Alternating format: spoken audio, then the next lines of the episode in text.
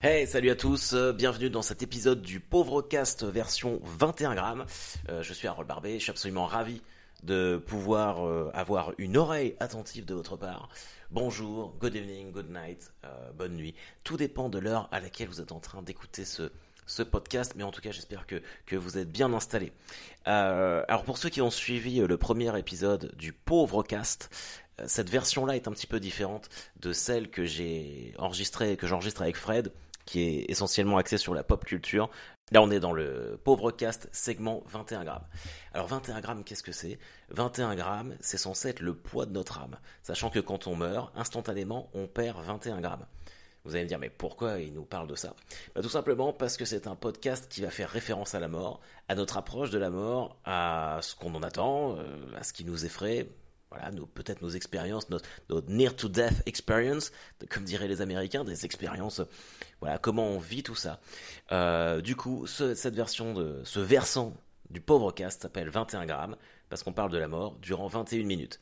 Voilà, donc moi j'ai trouvé ça cool, et évidemment je fais ça euh, en référence à mon passé euh, de porteur funéraire et de maître de cérémonie de croque-mort, disons le mot directement, sujet que j'ai largement abordé dans mon dernier spectacle sous pression voilà le j'avais j'avais j'avais envie en fait d'en faire un podcast et de parler avec euh, avec des humoristes mais pas que mais pour la, première invitée c'est une humoriste. Pendant 21 minutes on parle de la mort et 21 minutes pas plus. Alors ce la première invitée d'aujourd'hui euh, enfin d'aujourd'hui. La première invitée de cet épisode s'appelle Fanny Rouet euh, une humoriste belge avec un talent énorme. Et j'ai vraiment pas coutume de dire ça parce qu'en fait je j'ai pas, pas cette habitude, mais vraiment, c'est une fille euh, extrêmement douée. Et on a enregistré ce, ce podcast le samedi 22 février, le lendemain de sa venue euh, à Caen, au El Camino, où on avait fait un 30-30. Euh, alors pourquoi ne le sortir que maintenant? En fait, j'avais prévu de le sortir mi-mars, mais je sais pas si vous êtes au courant, il y a eu une épidémie mondiale et en fait tout a été a été a été bouleversé et surtout énormément de gens sont morts et je me voyais mal sortir un podcast sur la mort à ce moment-là. Donc j'ai attendu que ça se tasse un petit peu. Et euh, l'idée que, j'avais, en fait, c'était de le sortir mardi dernier, le mardi 2 juin, pour mon anniversaire, histoire de créer euh, un petit post un peu, un peu cool. Et en fait, euh, bah, il eu, y a eu le meurtre de George Floyd et toutes ces manifestations contre les brutalités policières notamment le Blackout Tuesday euh, du mardi 2 juin, où en signe de solidarité, on était, on était censé ne rien poster sur les réseaux sociaux. Et même au-delà de ça, je me suis dit qu'à ce moment-là, il y avait des, voix bien plus importantes que la mienne à écouter. Donc voilà, euh, j'ai attendu, j'ai attendu quelques jours, et aujourd'hui, bah, je me sentais, je me sentais de le faire. Comme la vie reprend un petit peu son cours normal. Moi, je reprends euh, le cours normal de l'exploitation de mes petits podcasts. Donc voilà, euh, en tout cas, j'espère que, que, vous êtes bien installés. Euh, alors, je m'excuse à l'avance pour la qualité du son. je sais que c'est pas ouf, mais j'ai eu des problèmes de micro et surtout des problèmes d'endroit parce qu'on devait enregistrer le podcast chez moi. Sauf que moi j'ai deux enfants et qu'à ce moment-là, mes enfants étaient ingérables. Donc on s'est enfermé dans ma voiture au pied d'une centrale électrique abandonnée. Ceci dit, vous en conviendrez, le décor pour parler de la mort est ouf. Donc voilà, bah, j'espère que vous allez kiffer. Pauvre cast, 21 grammes, épisode 1, Fanny Rouet. Bonjour Fanny Rouet, ça va? Mais bonjour Harold Barbet. Ça va bien? J'imagine que c'est euh, la première de, ce podcast 21 grammes. 21 mhm. minutes pour parler de la mort, rapport à la mort. Et on est dans ma voiture. Ouais. À midi 5, le samedi 22 février parce qu'il y a mes enfants qui sont chez moi et qu'on peut pas enregistrer nulle part. T'es contente d'être là Ouais, et surtout à côté, c'est quoi C'est une centrale électrique? Écoute, je t'ai amené dans un endroit, euh, une centrale électrique un peu abandonnée, sur le parking. Voilà. Il y a un côté shining qui colle parfaitement au thème de ce que mm. nous allons aborder. Ouais, voilà. Euh, alors comme tu le sais, euh, bon moi je suis on fait du stand-up euh, ensemble, mais j'ai un background de croque-mort, de pompe funèbre, mhm. et du coup la, question de la mort et de l'anticipation et de l'après est centrale chez moi. Et du coup, l'intérêt de ce, de ce podcast, c'est d'inviter des gens, pas forcément des humoristes, mais des gens, des bons clients, dirons-nous, pour parler de ce thème. Ah, du coup, euh, ma question va être euh, assez basique. Quand est-ce que tu crèves? Quand est-ce que tu crèves? Et comment t'imagines la façon dont tu vas crever et le après sans toi. Oh putain, je. J'ai aucune idée de comment je vais crever. Je. Je sais pas. Est-ce que tu as une manière où tu te dis, euh, ouais, si je pouvais choisir ma mort, ce serait ça? Non, par contre, j'ai des manières que je veux pas. Ouais. Je veux pas mourir d'une façon ridicule. Ça, honnêtement, Développe. bah genre euh, un truc nul, un truc qui fait que quand les gens ils racontent ta mort, ils rigolent. Moi, je veux, je veux un truc un peu classe, tu vois.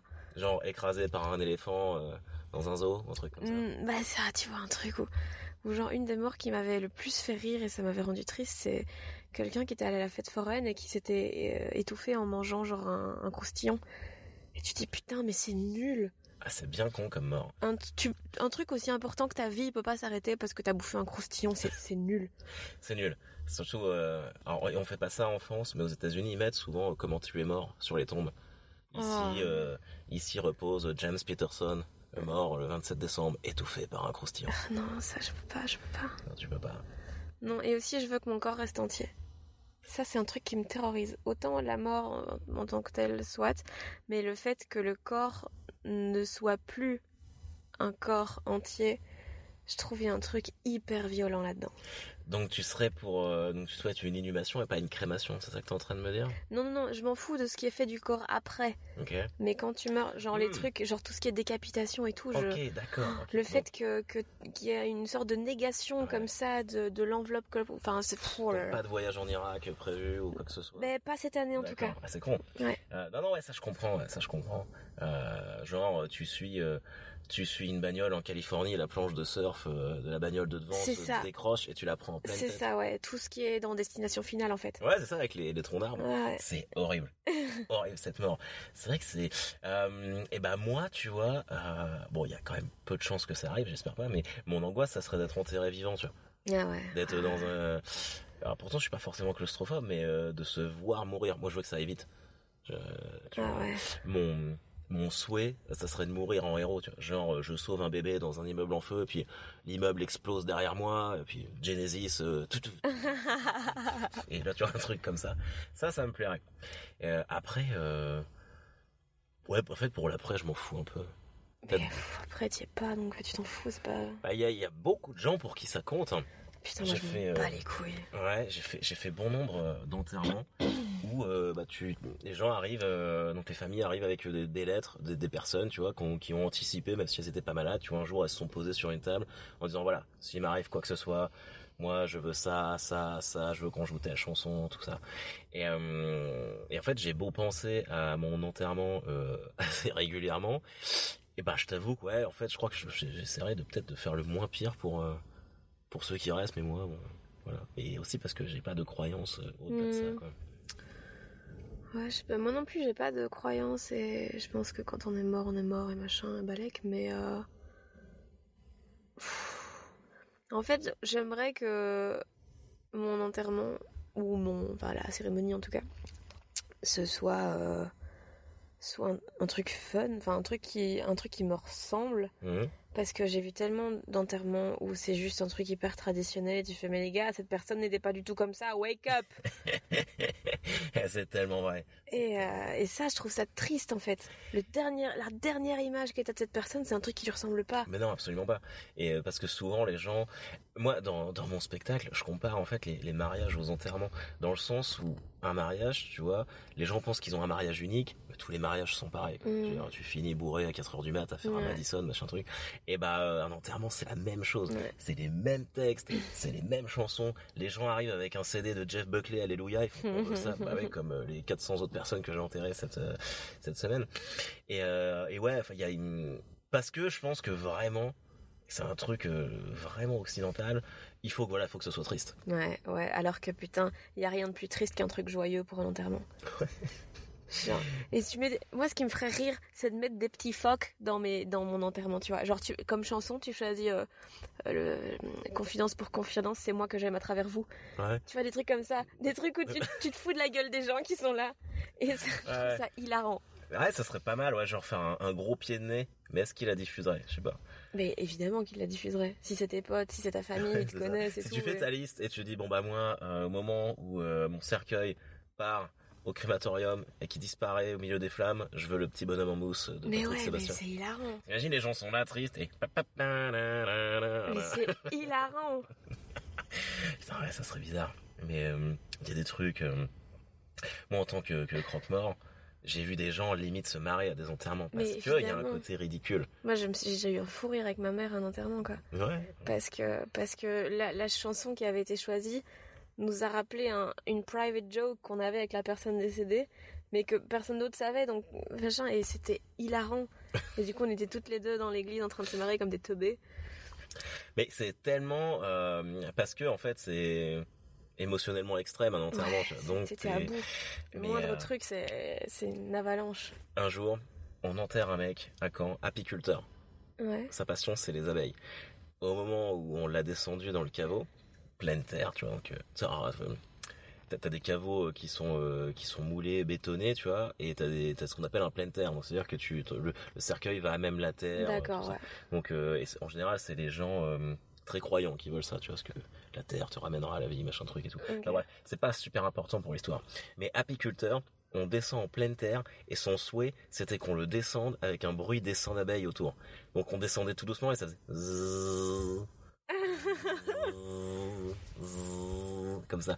Et il y a eu plein d'enterrements comme ça. On a fait un, un fan de Formule 1 au moment de soulever le cercueil. Tu vois, t'avais le, le bruit d'un départ de, de course de Formule 1. Tin, tin, tin, et vrrr, et là il fallait qu'on parte avec le cercueil en portant sur Putain, c'est trop drôle. ah putain, c'est marrant. Ah ouais, mais c'est pour ça, je sais, euh, l'enterrement a un côté... euh, Toi, tu voudrais des applauses. ouais, ouais, carrément, carrément. Bah, quand je faisais des oraisons funèbres, c'est comme du stand-up, hein, quand tu sens que ça claque et que t'es inspiré, bah une petite applause à la fin, ça ferait plaisir. Standing, standing. Sauf que tu prends... Tu dis, ok, bon, bah ça, ça vaut une applause. non, mais c'est exactement le, le même concept. Et, euh, et pour revenir euh, à toi, est-ce que euh, ton rapport à la mort est différent en ce qui te concerne ou c'est le même par rapport à tes proches, tes amis ou là, tu vois, c'est complètement différent Là, t'as as, l'espoir peut-être qu'il y ait quelque chose derrière. Là, Oh non, ça non, c'est exactement la même chose. Et non, ça c'est c'est juste que que j'appréhende de façon différente quoi. Autant euh, c'est pas tant la mort qui fait peur, c'est l'absence des Mhm. gens. Et c'est ça que je me dis putain, il y a des gens mais euh, si je les ai pas dans ma vie, je sais que ça va être affreux Mhm. et que je vais avoir des problèmes de genre de d'attachement et de confiance après parce que je sais à quel point on peut on peut claquer vite et tout ça et machin. Et, et ça, tandis que ma mort à moi, c'est plus genre ça me casserait les couilles d'avoir fait 5 ans d'études, d'avoir bossé comme une teubée pendant des années pour crever maintenant, Ouais. juste avant d'avoir les fruits de l'effort, Ouais. tu vois. Ça, niquez-vous, je refuse. Et ça, je comprends bien cette logique-là. T'imagines, je veux dire, t'es Fanny Ruet, tu viens de faire Montreux, tu fais France Inter, il y a des perspectives bien cool qui Ouais, arrivent. c'est ça. Et maintenant, tu Non, non, crèves, mais mon ça, pote. je peux pas, tu vois. Honnêtement, moi, tu, tu me demandes est-ce que tu vas sauver le bébé dans l'incendie? Je dis non, je viens de faire Montreux et je suis chez France Inter. pas maintenant Ouais. Ou alors vous captez la vidéo et puis vous la postez sur Facebook et je m'en sors, comme ça je prends plein de likes. Ah, si je m'en sors, ça va, je le sauve le bébé avec grand plaisir. Mais, euh, mais je veux pas crever maintenant, c'est hors de question. Je n'ai pas le temps. Ouais, mais le truc c'est que parfois tu tu choisis pas. euh, Ah, t'as, oui. des, t'as des morts, euh, t'as des morts subites, dévastatrices. Ouais. Euh, et ça c'est atroce. Je me rappelle d'un jour, c'est moi qui raconte des anecdotes de mort. Oui, oui, t'en as plus que moi, je pense. mais ouais, ouais. Euh, non, mais en fait, quand tu, tu connais pas quelqu'un et tu t'identifies à sa situation. Et moi, c'était un mec euh, de mon âge qui était mort du. Je sais même plus si c'était une maladie foudroyante. En trois jours, c'était plié, tu vois. Et euh, à son enterrement, il y avait plein de monde, vraiment plein, plein de monde. Et il avait une fille et un petit garçon du même âge que les miens. Hum, Et nous, on était juste à côté du cercueil avec les autres porteurs. Et, euh, et le- la fille et le petit garçon ont déposé des, des petits lumignons, tu sais, les petites, euh, petites bougies euh, rondes. Euh. Dans les églises, en fait, tu vois, c'est quand tu mets un euro pour avoir une Ah oui, ah bougie. oui, d'accord. Et il dépose ça sur le cercueil. Et là, c'est la seule fois où j'ai senti, tu vois, que je commençais à pleurer euh, pendant l'enterrement. quoi. C'était, c'était trop. Et je suis rentré chez moi. J'ai enlevé le, le costume. Je suis allé courir une heure. J'en pouvais plus. J'ai dit, Mm. putain, plus jamais, plus jamais je fais ça. quoi. C'est horrible. Et ça, tu vois, euh, bah, j'ai peur que ça m'arrive par contre. De- de- Ouais, ouais. voilà. Et en fait, de- du, du contexte que ça engendre derrière, où tu vois tous les gens tristes. Ça, c'est dur. en fait. Ouais. Ouais, à un moment, dans le spectacle, j'avais ajouté. Là, j'ai fini par le virer parce que je trouvais que c'était pas assez abouti et que ça, ça n'allait pas. C'était pas prêt. C'est euh, la question de est-ce que c'est mieux ou pire de savoir que quelqu'un va mourir? Ou que ça arrive d'un seul coup, tu vois? Parce qu'il y a du pour et du contre dans les deux. Et d'un côté, t'es dévasté parce que tu t'y tu t'y es pas préparé et tout. Mais d'un côté, si tu le sais, tu vois vraiment la souffrance arriver et tu peux rien y faire. Et je sais pas ce qui est pire en fait. Je pense que d'un point de vue personnel, se préparer à ça, c'est quand même plus facile. Ou quand tu te dis bon, quelqu'un va mourir à telle date ou à tel moment, bah en fait c'est l'encaissement de la nouvelle qui est dur, mais Mm. après quelque part ton cerveau euh, s'habitue et se prépare à tout, tu vois. Mm. Alors que si t'as une mort subite, genre euh, tu rentres chez toi, on te dit bah là tac, il est mort, bah, c'est beaucoup plus dur. Mm. C'est beaucoup plus dur. Et, euh, et surtout de s'en remettre, de pas s'être préparé à l'éventualité que telle ou telle Mm. personne d'un seul coup serait plus là. Quoi. En tout cas, moi c'est c'est ce que je pense. Euh, mais bon. Après, comment aussi, a la manière, tu vois. Ouais. Si c'est un accident, un suicide. Euh, ouais. J'ai fait beaucoup de suicides, Mm. un truc bizarre. Et Et, tu euh, sentais la différence dans les cérémonies et tout Ouais, ouais, ouais. Ah ouais ouais, ouais. Alors, c'est parce que c'est tout ou rien. Ou alors les gens, ils te disent putain, mais comment c'est possible? Euh, Il s'est suicidé, on s'y attendait pas. Ou alors c'est bon, bah, de toute façon, on savait que ça allait arriver. T'as pas d'entre deux. T'as pas d'entre deux. C'est fou. Et un jour, on a fait, euh, selon, c'est pour rendre le truc un peu drôle, on a, on a, on a enterré un mec qui s'est suicidé, qui s'est pendu avec un tendeur à vélo chez lui. Un tendeur à vélo, c'est quoi? Ah, ça c'est alors, l'élastique euh, que tu mets derrière ton vélo pour tenir. euh, Ah oui, Pour oh tenir putain, oui. Oui, d'accord. Il était euh, comme ça, fan de Renault. Et il était mort en écoutant Renault. Ah bah tu m'étonnes. On a mis du Renault d'ailleurs l'enterrement. Et je me rappelle quand on l'a amené en chambre, euh, en chambre funéraire pour qu'il soit préparé euh, par la par la Thanato, euh, il avait encore son tendeur autour du cou. Et 3-4 jours après, au moment où on va faire l'inhumation, euh, c'était moi le maître de cérémonie ce jour-là, et le, le mec de la chambre funéraire vient avec un sac Carrefour. Il fait bah tiens, tu rendras ça à la famille. Je sais pas qu'est-ce que c'est. Et je joue le tendeur à vélo. Oh my god Je fais, qu'est-ce que je foute de ça? Il fait, bah, on va pas le garder. Je fais, mais je vais pas rendre à la famille le tendeur avec, avec lequel il s'est pendu, tu vois. Donc le machin, le tendeur, il a traîné dans le corbillard pendant des mois. Ah putain, mais t'imagines, tu rends ça à la famille. Genre oui, ça pourra encore servir hein, concrètement. euh. Bah ouais, non, mais ça va écouter si Vous vous, avez plus de euh, vélo, changer ou les idées, ou partir en vacances. Ou si quelqu'un d'autre veut se pendre, histoire de... C'est malade.